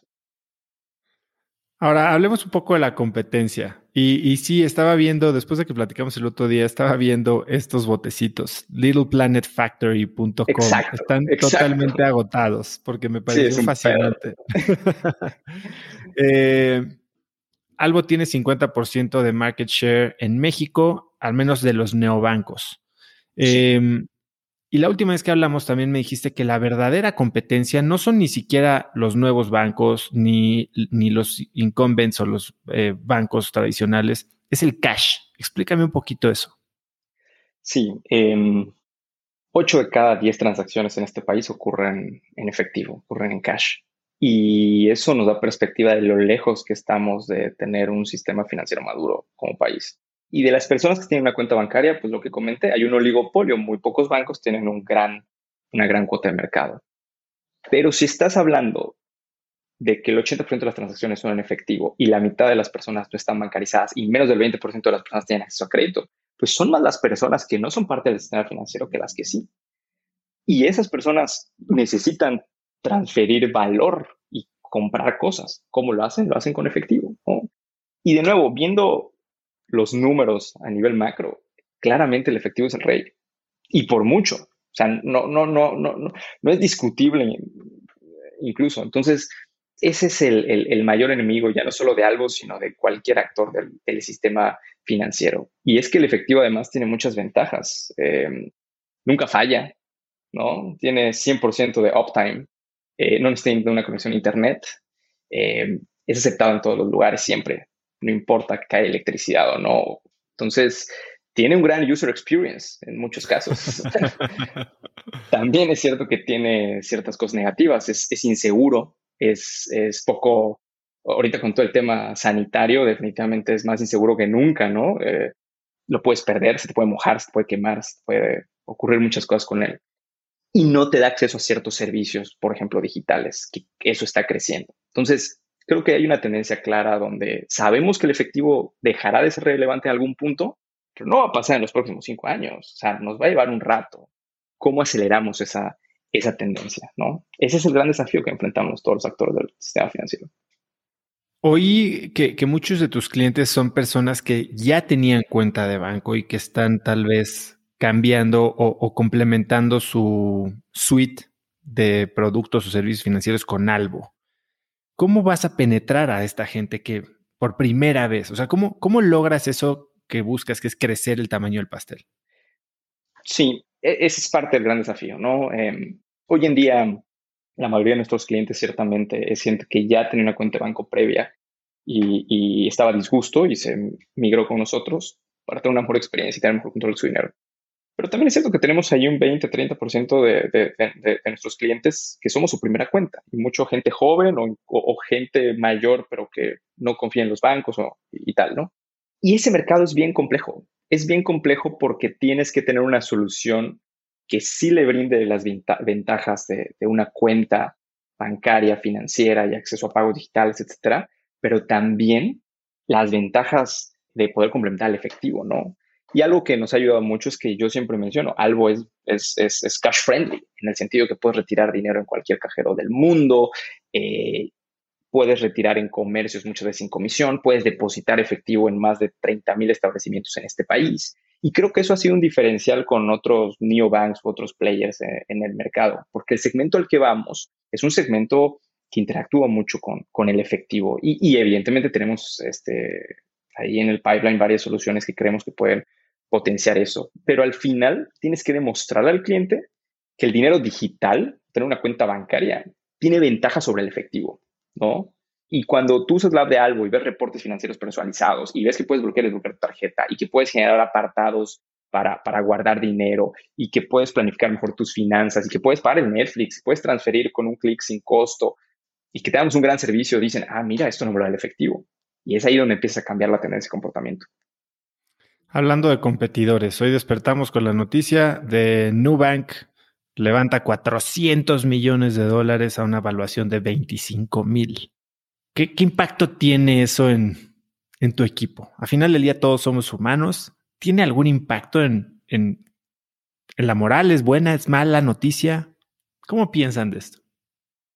Es una muy buena noticia y, y para mi equipo, para los consumidores. El, hecho de que se valide que los modelos de neobanks funcionan, como, es esto, como decíamos, las rondas de inversión siempre son una validación, eh, es positivo para todos. Es una ola que, que empuja fintech hacia adelante. Y mi equipo es brutalmente competitivo. Somos ridículamente competitivos y nos emociona y nos prende muchísimo la competencia. Sería mucho más aburrida nuestra vida y seríamos nosotros una mucho peor empresa si no hubiera competencia. Y lo que nos emociona más es que empresas que valen 25 billions estén perdiendo contra nosotros en México. Y con todo su poder y toda su riqueza, hace, hace un año lanzaron y seguimos creciendo más que ellos, y seguimos teniendo más market share que ellos, y seguimos dominando México hasta el momento. Me encanta ser el underdog, ya no solo con los bancos, sino contra los neobanks más grandes. Así es como me gusta ganar, porque en la, en la vida no gana el más grande, el más rico, el más fuerte, el más inteligente. Gana el que hace lo necesario para ganar y nosotros estamos dispuestos a hacer más que nadie para ganar esta batalla. Cuéntame, así como dices que te empujan los, los competidores, ¿hay algo que tengas en mente que, que hayas hecho en, no, no digo en respuesta, pero como empujado por alguna acción externa? ¿Pero te refieres a acción externa de competidores o de mercado? Sí, sí, sí, sí, No, de competidores. No realmente. Eh, o sea, sí nos fijamos en lo que hacen, pero creo que es un mal termómetro. Eh, creo que, como siempre, hay que pensar por uno mismo y como empresa tomar nuestras propias decisiones, ¿no? Eh, a veces uno se inspira de lo que pasa con otros players en otros lugares del mundo, por supuesto. Pero al final del día, creo, número uno, que México es un mercado muy único, muy folclórico y exótico que requiere sus propias soluciones y que no vale con solamente tropicalizar soluciones del extranjero. Y dos, pues nuestro equipo es mexicano y somos una empresa mexicana. Tenemos mucha gente extranjera, por supuesto. Mucha de, nuestros colaboradores son extranjeros y nos dan gran perspectiva, pero, y nos complementan. Pero el fundamento es mexicano. Somos una empresa mexicana y conocemos México mejor que nadie porque llevamos más tiempo, porque nos ha tocado vivir en carne propia los problemas, entonces, por eso que, miramos lo que hacen los demás, pero al final del día confiamos en, nuestras decisiones y en nuestro criterio. Desde muy chico ha sido también inversionista Ángel, ¿no? Y platicábamos el otro día de cómo piensas tú en hacer inversiones, no solo dentro de algo, sino también fuera. ¿Cómo piensas en el riesgo? creo que el riesgo es de los conceptos más importantes menos mencionados. ¿No? Eh, y ya no solamente en un tema de inversión financiera, sino en general. Y, para mí, el, eh, o sea, yo tengo ciertos, ciertos frameworks en la cabeza que me, que, me ayudan a, a, definir el riesgo de una decisión y, y, qué tanto me conviene no tomarlo, ¿no? Por ejemplo, eh, y creo que te lo comentaba la otra vez, yo, yo siempre puedo tomar una decisión importante, realmente trascendental, y de nuevo, no solamente a nivel de negocios, sino incluso a nivel personal, emocional, etcétera, siempre pongo en la balanza eh, eh, los riesgos que existen. Y algo que me ha ayudado a mí a, poder calcular este riesgo es analizar el upside o la ganancia contra el downside o la pérdida potencial. Y es muy claro que en la vida tú siempre vas a querer jugar juegos, tomar decisiones donde tu ganancia sea infinita o tiende a infinito, sea ilimitada potencialmente, y tu pérdida siempre sea finita o limitada, ¿no? Eh, claramente invertir en startups eh, es uno de esos juegos, porque si tú inviertes X cantidad de dinero en una startup y le va mal, pues perdiste esa cantidad de, dinero y no más. Pero si le va bien, la ganancia puede ser que en nuevo Facebook, ¿no? Y puede tender casi a infinito. Es el tipo de juegos donde quieres estar. Por otro lado, hay juegos donde la ganancia potencial es finita y la pérdida puede ser infinita, ¿no? Y, claramente las estafas, ¿no? Son, son parte de ello. Si tú le dices a cualquier persona en la calle, oye, hay la posibilidad de que robemos 10, no, no 10, 100 millones de dólares, ¿ok? Pero hay un 5% de probabilidad de que nos agarren y pases el, el, resto de tu vida en el bote o que te maten, exacto. Muchas personas se lo pensarían y dirían, oye, pues tengo un 95% de chances de ganar. Pero yo lo vería al revés. Digo, mi ganancia es finita, porque son los 100 millones de dólares y no más pero mi downside es infinito. O sea, puedo perder mi vida o, la libertad. Es una decisión que no tomaría, por más atractivo que parezca. Y esto es un ejemplo ridículo, pero hay muchas otras cuestiones así en la vida. Por ejemplo, speed dating o usar Bumble, Tinder. Es un tema de, pues, hay un downside finito donde pues, lo peor que perdiste es tu tiempo y a lo mejor dinero de alguna forma, pero el upside es infinito. Puedes encontrar un gran amistad o una gran pareja para el resto de tu vida. ¿Sabes? Y, así nos podemos meter a un montón, un montón de, decisiones, ¿no? El, estar en un trabajo que no te gusta, pues tienes un upside finito de esto es lo que gano cada mes y ya está, pero el downside es desperdicias toda tu vida haciendo algo que no te gusta. Eso es infinito. Entonces, ese framework a mí me ayuda a dimensionar el riesgo y por decidir mejor. Alguien que habla muchísimo de este framework de riesgo asimétrico es un inversionista que se llama Paul Tudor Jones y justo habla de que así hace sus inversiones, ¿no? Y, regresando a, gente que toma decisiones medio estúpidas, pues ponte a pensar en toda esta gente que se arriesga colgándose de un edificio para hacer un video de Instagram, ¿no? O sea, ¿cuál, es el? ¿Cuál es el? Hablemos un poquito de hábitos, porque al principio hablamos de que quieres vivir para siempre, pero te manejas en un entorno de muchísimo estrés. ¿Cómo, ¿Cómo le estás haciendo hoy para que tal vez este estrés de lo que estás viviendo hoy no, no vaya en contra de, o sea, tenga un downside infinito, ¿no? Al impedirte vivir para siempre, al impedirte vivir el sueño o al menos extender tu vida hasta que eso sea posible de alguna manera. Sí, me, lo cuestiono mucho. Ya, ha sido un debate interno, ¿no? Oye, por un lado quieres vivir para siempre y por otro te sometes a tu ser a un nivel de estrés no sano y noches sin dormir y muchas de estas cuestiones que, van en contra de lo que creo. Pero la forma en la que lo concilio es, creo que es un tema periódico, donde si mi gran objetivo de vivir es ayudar a que los seres humanos vivan eternamente, que no quiere decir que yo lo vaya a conseguir o yo vaya a ser el científico, no, es aportar desde, desde donde yo pueda aportar, tengo ahí obviamente algunas ideas, pero es aportar a que eso suceda, ¿qué estoy haciendo yo para, para cuidarme, no? Entonces, como lo veo es, en esta etapa de mi vida, yo sigo en una etapa de aprendizaje, o sea, estoy en una etapa de formación, yo, yo así me veo, es una etapa donde algo es mi gran primer aprendizaje, que me está ayudando no solamente a crecer como ser humano y como CEO y fundador, inversionista y todo esto, que sobre todo es un aprendizaje en cómo construir grandes cosas con recursos finitos, ¿no? Sino también, pues eventualmente espero que ah, eh, exista un gran retorno eh, económico para mí y, esos recursos, poder luego utilizarlos en invertir en desarrollar soluciones para el problema de, la mortalidad, básicamente. Porque hoy no tengo la cantidad de dinero suficiente para poder, y no solamente de dinero, de recursos en general, conocimiento, experiencia, network, etcétera, para poder inmiscuirme en ese reto mucho más grande. Porque el primer gran reto de mi vida es hacer que todos los mexicanos tengan finanzas sanas.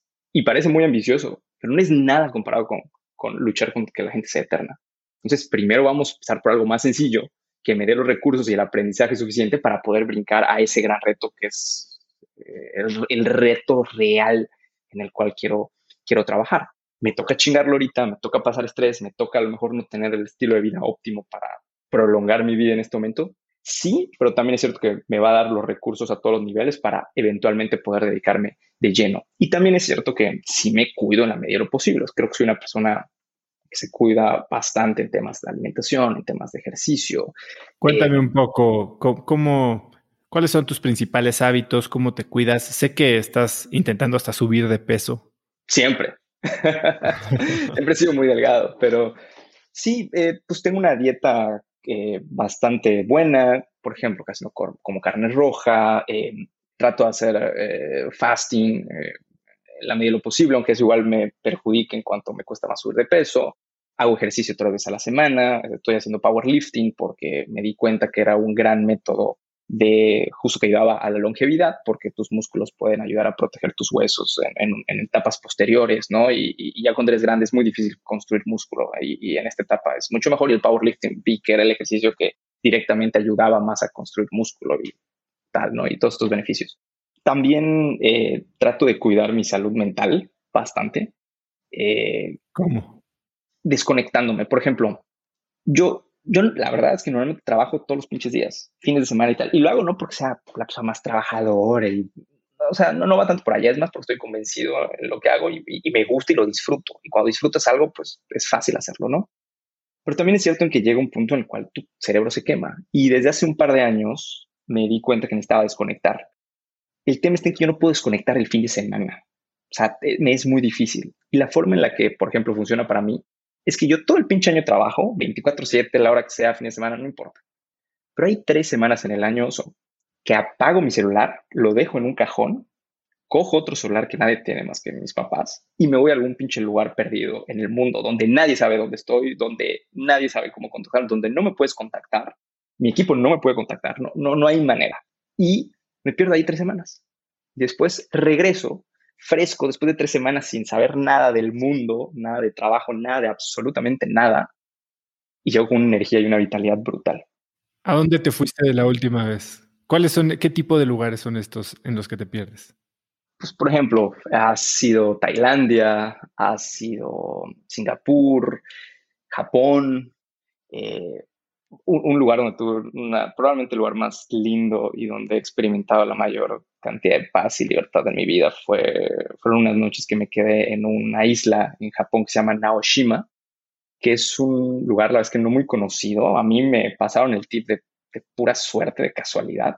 Es una isla donde, era una isla de, de pescadores que con el famoso tsunami de hace algunos años quedó devastada. Llegó un billionaire japonés y básicamente le metió un montón de dinero y la reconstruyó y le dijo a Tadao Ando, que es eh, probablemente, ahora a mi juicio, uno de los mejores arquitectos del mundo y en lo personal el que más me gusta, y le dijo que construyera tres museos de arte moderno.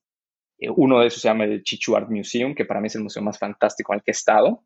Y ahora es una isla icónica de arte moderno, pero que no hay señal y que es un problema porque casi no hay hospedaje y que, y que es un rollo llegar. Tuve que tomar tres transportes y tal, pero que tiene los atardeceres más bellos que he visto y tiene los museos de arte moderno más increíbles, porque es algo que, que disfruto mucho, el arte moderno en particular.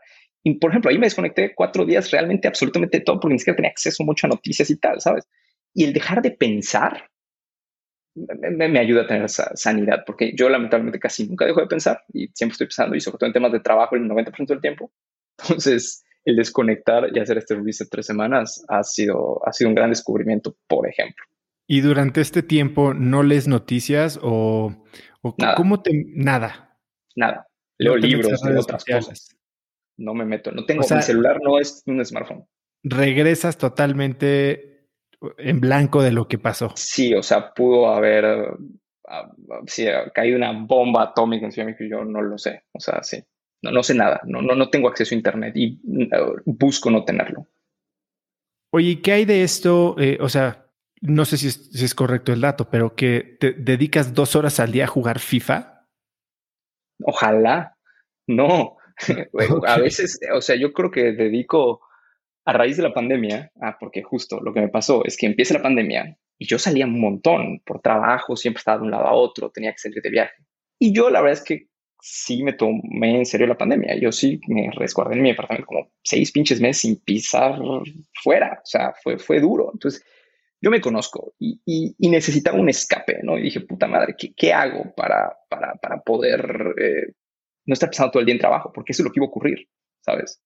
Y dije, tiene que ser algo indoors, ¿no? Entonces me puse a hacer más ejercicio. De hecho, contraté un coach personal que me ayude y que me pone mis rutinas y que me ha hecho avanzar muchísimo en powerlifting. Puse un gimnasio dentro de mi apartamento. Entonces eso, eso me ayudó un montón y la verdad es que le di bastante el ejercicio en la pandemia. Pero también descubrí, eh, no sé, me empezaron un PlayStation y, y, me, y, siempre jugué FIFA chiquito y lo dejé durante muchos años y de repente me, me puse a jugar FIFA y descubrí que hay este modo online que se llama Ultimate, que es bastante de alto nivel y que, que, es muy competitivo. Y me puse a jugar, incluso tomé cursos de esa madre, o sea, porque la verdad es que me gusta siempre ser bueno en todo lo que hago, que no voy a dar pena. Sí, hay cursos de FIFA online. Y, ¿En dónde tomas cursos de FIFA online? Eso no, ubicas, bueno, yo soy el menos gamer del mundo, pero...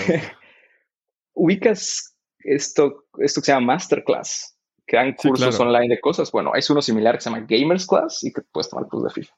Y, y, el punto es que nada, juego FIFA cuando, sobre todo ahorita en pandemia, que no puedo salir, pues como un medio de distracción y tengo amigos que juegan y juegas online y, y la verdad es que es muy competitivo y se pone muy bueno y me, me, ayuda a desconectar. Eso y veo al Madrid. Amo al Real Madrid con todo mi ser y, y desde hace 15 años no me pierdo un solo partido oficial del Real Madrid. He cambiado vuelos, he cambiado eh, no he ido a bautizos, bodas, este, reuniones, pero al Madrid lo tengo que ver. Y lo hago porque me obliga a desconectar esas dos, cuatro horas a la semana. Y dime algo, un CEO de una empresa como la tuya, eh, con una operación tan grande, ¿a qué dedicas tu día? Hoy, hazme, si quieres, hazme un recorrido desde que te despiertas, pero entre, si me puedes dar detalle de qué haces, si estás en Zoom todo el día, si estás analizando reportes, cuéntame un poco qué hace un CEO de tu nivel. Ok, es una pregunta que traigo fresca porque justo tuve que cambiar mi agenda hace poco porque ya traía un desmadre y no me daba abasto y se me están yendo muchas cosas de las manos. Y, y típicamente eh, tengo un calendario ya bastante establecido donde sé que las mañanas de tal día las dedico a este aspecto, a este otro y tal, ¿no? Te voy a poner un ejemplo. ¿Cómo empieza mi semana? Empieza los lunes. Yo típicamente me levanto a las 7, 7 y media. Eh, me levanto, eh, me, me, desayuno un licuado de proteína vegetal bastante bueno. Que ahí voy a. Luego me tienes que pasar los tuyos para probarlos. No, pues te iba a decir, mándame tu dirección y te la paso ahorita terminando. Créeme que te va a cambiar. Excelente. Y desayuno, me pongo a leer noticias, que igual yo no leo noticias directamente en los medios, sino las filtro a través de Twitter. Entonces nada más leo Twitter, que ahí está la gente que quiero seguir. Me baño, y me voy a mi reunión, a mi leadership meeting, que es con mis directores, que es de nueve y media a once y media los lunes. Y después de eso, el lunes hasta las 8 o 9 de la noche, tengo reuniones con cada uno de mis líderes de units y con algunos directores de proyectos que me importan. O sea, como que lo más importante lo atiendo el lunes, ¿no? Entonces, yo termino el lunes muy puteado, sabiendo exactamente qué chingados, ya habiéndole tomado el pulso a la empresa, ya, ya sé qué chingados está pasando. Entonces, luego, el resto de los días los divido en actividades internas y actividades externas. Actividades internas es dar seguimiento puntual a ciertos proyectos. Yo Típicamente, ahorita estoy intentando meterme mucho más a temas de producto, tecnología y de growth. Son tres de nuestros units, que para mí son foco de atención. Y los otros temas que también tengo que ver, pero que a lo mejor no requieren tanto de mi atención o yo no puedo dar tan buen seguimiento como riesgo, legal, este, eh, etc., eh, los veo en bloques más chicos, ¿no? Y también dedico tiempo, evidentemente, siempre a relación con inversionistas, fundraising, board, tal, ¿no? Preparar presentaciones, temas de cultura, ¿no? Eh, y hay ciertas ceremonias, Oso, que hacemos en la empresa que han ayudado a generar esta cadencia, ¿no? Por ejemplo, cada mes, una vez al mes, tenemos el All Hands Meeting, donde son dos horas donde yo me paro y presento a toda la empresa, todos los 200 colaboradores de algo estamos en esa reunión y mostramos resultados, cómo nos fue en el mes y qué vamos a hacer el mes siguiente. Y al final hay una sección de 45 minutos de preguntas y respuestas, donde hay una plataforma donde puedes subir tus preguntas incluso de forma anónima y todo el mundo pregunta lo que quiera. Y yo me paro allá y respondo todas las pinches preguntas. Y además se pueden votar, entonces vemos qué preguntas tienen más votos y todas se responden. Es una plataforma, ¿qué, plataforma usan para esto? Soy malísimo con los nombres, pero se llamaba Slido o Pigeonhole, eh, una de esas.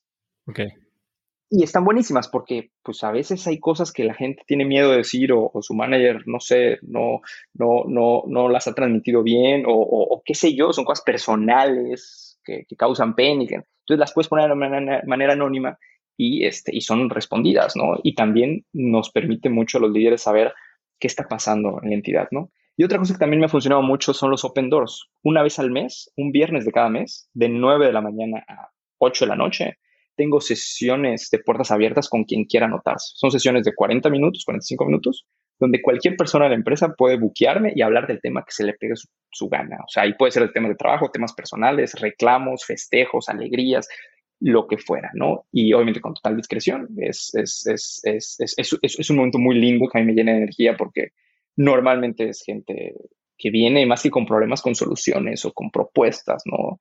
Y, a mí también me ayuda a entender mejor la empresa, porque algo que me empezó a pasar es que ya no tenía contacto con la empresa y, te quedas en una burbuja que es una pinche realidad y no te enteras de todo lo que pasa. Entonces, de esta manera, pues puedo tener esa cercanía de saber, oye, no, no hay esta jerarquía enorme, no, ni madre, hay, hay, hay canal directo conmigo para lo que sea, ¿no? Ese es mi principal chama y mi principal función. E, eso es el Open Doors y hay muchas otras ceremonias, ¿no? Ya los squads, todo el tema de dailies, el tema de feedback sessions, el tema de nuestros eh, planeación anual, planeación cada trimestre, que, que, ayudan ¿no? y, que son parte de mi día a día. 2021, ¿qué, ¿qué es lo que más te emociona de este año? Este año es el año donde Albo se va a transformar de ser a monoproduct company a multi-product company. Y vamos a pasar de ser una pequeña fintech a una entidad financiera regulada, ¿no? Con todo lo que eso significa. Y eso me emociona muchísimo porque hoy en día hemos demostrado que podemos construir el mejor producto de débito en México, pero las necesidades de los clientes van mucho más allá y más con la pandemia. Más gente empezó a decir, oye, necesito un seguro, necesito acceso a crédito, etc. Y ese es lo que estamos lanzando, lo que estamos trabajando. Entonces, ese brinco es un salto cuántico, ¿no? Pero que es necesario para lograr la gran misión de ayudar a que todas las personas tengan finanzas sanas. Y, pues a mí la verdad es que todo lo que sea construir tecnología y producto es por mucho lo que más disfruto de, mi trabajo. Y, este año vamos a construir más producto y más tecnología que lo que hemos hecho en los cuatro anteriores. Y eso me emociona muchísimo. Construir o comprar. Porque, bueno, por ejemplo, hace poco empieza a haber consolidación, ¿no? En neobancos o en productos de débito, digamos. Eh, empiezan a salir muchos insurtechs. Eh, ¿Cómo piensas tú de eso en relación a la, misión de algo y tal vez a la velocidad que quieres crecer?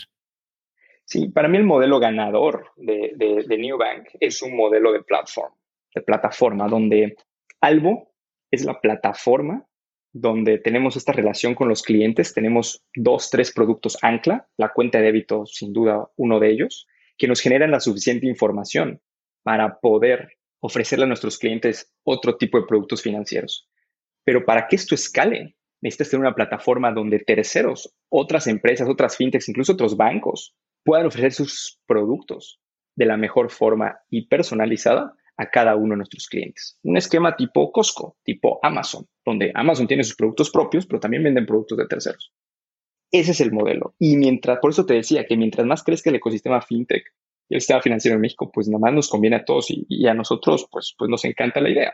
Hoy en día ya tenemos alianza y ya estamos ofreciendo productos, por ejemplo, de seguros de terceros que puedes acceder a través de tu, de aplicación Algo. Y es un rollout progresivo, no, no, no es algo masivo, nunca hacemos lanzamientos masivos por un tema de riesgo, pero, pero que pronto lo verán los demás, ¿no? Y, llegar a un punto en que en Albo tú tendrás tu tarjeta de débito Albo y atrás tendrás un seguro Albo Powered by X aseguradora y mañana tendrás productos de crédito Albo Powered by no sé quién más, o incluso productos de, inversión de, otras entidades eh, financieras porque al final tú como cliente lo que quieres es poder controlar todas tus finanzas en un solo sitio de la manera más pinche fácil. Si atrás está X o Y o Z, no te importa mientras aseguren tu dinero y te den eh, los beneficios que buscas, ¿no? Y, y, es eso a lo que estamos jugando. Creo que los bancos han cometido un error de querer hacer todo bien por ellos mismos. Te metes a un sitio web de los bancos y están productos de tarjeta de débito para personas, tarjeta de crédito para empresas, productos de inversión, wealth management, banca de segundo piso, este, seguros, es, de todo. Y, el que mucho abarca poco aprieta. Creo que hay que enfocarse y decir, algo va a ser bien estos tres productos. Y para todo lo demás, construyamos esta plataforma para que terceros puedan desarrollar sus productos financieros y ofrecérselo a nuestra base de clientes. Sí, y tener la relación con el cliente que es de donde parte la generación de valor, ¿no? Exactamente, exactamente. Al principio hablabas de que eres alguien que se cuestiona constantemente varias cosas y no tienes miedo de cambiar la manera en que piensas sobre algunas de las cosas más fundamentales de tu educación o de tu upbringing, ¿no? ¿Cuál ha sido el cambio de pensamiento más importante que has tenido en los últimos cinco años? Varios, eh, pero yo creo que el más eh, relevante es esta visión 100% descentralizada del mundo. Yo adopté Bitcoin desde muy temprano, afortunadamente, 2012 compré mis primeros Bitcoin y soy un gran creyente de cripto, gran, gran creyente, y siempre entendí cómo blockchain podía ayudar al sistema financiero a través de una forma descentralizada. Pero hace 3, 4 años entendí que la descentralización no solamente era la mejor manera de transformar y mejorar el sistema financiero, sino casi que todo, empezando por los gobiernos. Yo no creo en la democracia, honestamente. Em, yo creo que la democracia es el mejor sistema de gobierno actual, sí, pero es obsoleto y está muy lejos de ser el mejor sistema que podemos crear como, como raza humana. Creo que la democracia tiene grandes virtudes. El tema es que no es una real democracia, al menos en el sentido que los griegos lo creían, ¿no? Eh, si tú lees cómo era la democracia en la antigua Grecia, nada tiene que ver con lo que hoy le llamamos democracia, ¿no? la verdad, porque, porque, porque el poder realmente no lo tiene el pueblo. Hay unos partidos políticos hay una cúpula de poder, etcétera, que toma las decisiones. And it's fine, y creo que es la mejor forma para un mundo tan grande, tan complejo como hoy. Sin embargo, no creo que sea la mejor, no, no creo que ya hayamos llegado a la cúspide de lo que puede ser un sistema de gobierno para una raza humana. ¿Qué va a pasar mañana que seamos multiplanetarios? ¿Cómo vas a manejar esa democracia? ¿Quién va a conquistar Marte? ¿De quién va a ser de qué país?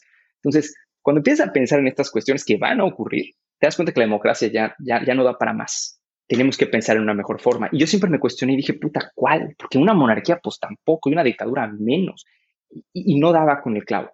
Y me cayó el 20 de, es que es, es, es también un sistema de gobierno descentralizado. Es la única manera donde realmente el poder reside en el pueblo. Eso es una real democracia, no lo que hoy tenemos. Porque no es cierto que el poder reside en el pueblo. Entonces, ese creo que fue un gran insight que tuve hace algunos años y que creo que puede funcionar para una raza interplanetaria, eh, tener un gobierno totalmente descentralizado. Ahora sí que apendéjalo para mí. ¿Cómo funciona un gobierno descentralizado? Es un gobierno donde no hay una entidad como tal central que regula las leyes o regula las decisiones, ¿no? Es como blockchain es un consenso de todos, del pueblo, que decide eh, en base a, lo que crea la, mayoría. Es que eso es realmente una democracia. Pero hoy no, no existe. Hoy, eso no existe. Porque si es una mayoría, entonces sería democracia. Si no, entonces básicamente descentralización, cada quien haría lo que quisiera. Si es una democracia, digamos, relativa, con mayoría relativa o mayoría absoluta, como tú quieras, aún debería de haber un órgano de justicia, por decirlo así, o de enforcement de la ley definida, que, lo único que cambia es la manera de votación, que en vez de ser un, un Senado o un Congreso de 500 personas, pues es global, ¿no? Es que justo la cuestión fundamental aquí es que no existe ese eje central. Si, si hay un eje central, entonces ya no es centralizado. ¿no? Eh, y el problema por el cual hoy no existe democracia, porque hoy no vivimos una democracia, hoy vivimos en una república representativa, donde tú eliges representantes que deciden por ti, tal cual, pero tú no decides directamente. Hay un Senado y hay una Cámara de Diputados, y eso no es democracia. Democracia sería que yo votara directamente. ¿no? Y que, y, que, y que no necesitar un representante, que nadie me tuviera que representar, que yo me pudiera representar por mí mismo. Eso es la genuina democracia griega que hoy no existe en ningún país del mundo. Nos, nos han vendido como democracia algo que no es una democracia. Entonces, partiendo de allá, la única manera de que existe una democracia a día de hoy, dada la complejidad del mundo, es, es, es, no teniendo ejes centrales, es no teniendo un sistema de gobierno centralizado. Es decir, una descentralización total donde realmente el poder reside en los humanos. Y tú dirás, pero entonces, ese organismo que regula las cosas, ¿dónde queda? Pues es lo mismo que con blockchain, es lo mismo que con Bitcoin. Pues ¿dónde queda el Banco Central? pues es que no tiene que existir, porque quitas al intermediario. Y si quieres llevarlo un paso más allá, creo que eventualmente todo el tema de inteligencia artificial y machine learning nos va a permitir automatizar estas decisiones. Y smart contracts es un ejemplo perfecto, donde es un algoritmo que dadas X circunstancias pasa esto. Entonces ahí puedes hacer un, un enforcement de la ley sin necesidad de que haya un ente central. ¿Me explico? Creo que hacia ahí se va a mover. Ya no necesitas tu poder judicial, ya no necesitas... No, no existe un eje central, pero a pesar de eso puedes hacer que ocurran las cosas. Y entonces ahí sí cada quien tiene voz. Entiendo perfecto entonces ya y lo que me faltaba aterrizar es la ejecución de los contratos inteligentes. O sea, ya en el mundo real. Tal vez va a haber una fuerza policial o militar que simplemente lee lo que imprime eh, la, impresora, que es la decisión comunal o, global o, como le quieras decir. te quito acceso al Internet y ya no tienes eh, identidad y ya no puedes hacer casi que nada, ¿no? En un mundo hiperconectado. Interesante el futuro que pinta eso. Ángel, si pudieras escribir un mensaje en el cielo para que millones de personas lo vieran, ¿qué diría? Construye el mundo en el que quieres vivir. Todos en este planeta tenemos la posibilidad de construir y alterar y modificar y mejorar y empeorar nuestra realidad. Si somos genuinamente conscientes de ellos, nos damos cuenta que tenemos un poder inmenso y podemos construir lo que queramos. Todos podemos. Es cosa de que, de que realmente creamos en ello. Ángel, eres un crack. Es este, increíble la pasión con la que transmites lo que estás trabajando y la claridad que tienes sobre lo que quieres lograr en el futuro y eso me fascina. Y además la amplitud de temas que, están rondando en tu cabeza y que en algún momento estoy seguro que se cruzan y, pintan un futuro que solo tal vez hoy tú entiendes. Eh, muchísimas gracias por estar aquí. ¿Dónde, ¿Dónde puede seguirte la gente? ¿Dónde puede contactarte, saber más de algo? Eh, yo creo que Twitter es un gran lugar. Ángel Sahagún, S-A-H-A-G-U-N, es mi handle en, en, Twitter. Este, y también escribirme en ángel arroba albo a lb de bueno .mx. Creo que son los mejores medios para, para contactarme. Y, muchas gracias, Oso, por la invitación. Yo también soy un feliz escucha de, de, tu podcast y, creo que has hecho un gran trabajo y felicidades por estos dos años. Muchas gracias, Ángel. ¿Algo que quieras agregar? Pues siempre me sale mi sentimiento patriótico nacional como mexicano. que México es uno de los 10 países con más recursos en el mundo y sin embargo no somos un país top 10 en desarrollo, en ciencia, en cultura, en casi nada. Luchemos para traer a México de vuelta al lugar que nos corresponde. Muchísimas gracias por, por ese pensamiento, por la aportación, por la pasión y por tu tiempo, Ángel. La verdad disfruté muchísimo esto. Yo también, Oso. Te agradezco. Que estés bien. Si te gustó el episodio, compártelo con alguien usando el link cracks.la diagonal 110. También sigue Cracks Podcast en Spotify o suscríbete en iTunes y califícanos ahí con 5 estrellas. Es más, déjanos un review para que más gente nos pueda encontrar. Mencióname en Instagram o Twitter con la lección que te dejó Ángel el día de hoy como arroba osotrava y por favor no olvides mencionar a Ángel como arroba Ángel Sahagún. Recuerda que Sahagún se escribe S-A-H-A-G-U-N. Puedes encontrar links a todo lo que Ángel y yo hablamos el día de hoy en cracks.la diagonal 110. Y eso es todo por hoy. Yo soy Osotrava y espero que tengas una semana de cracks. Si quieres recibir un correo mío todos los viernes con las cosas más interesantes que encontré en la semana, entonces no puedes dejar de suscribirte a mi newsletter Viernes de Cracks. Viernes de Cracks es un correo muy corto con 5 tips, hacks, recomendaciones de documentales, libros, apps, artículos o cosas que me recomiendan y que creo que pueden hacer mejor tu fin de semana o ayudarte a empezar una buena conversación. Son muchos miles de personas las que ya lo reciben cada semana. Y si quieres recibirla tú también, puedes ir a cracks.la diagonal viernes y muy pronto estará en tu inbox. Este episodio es presentado por Vic.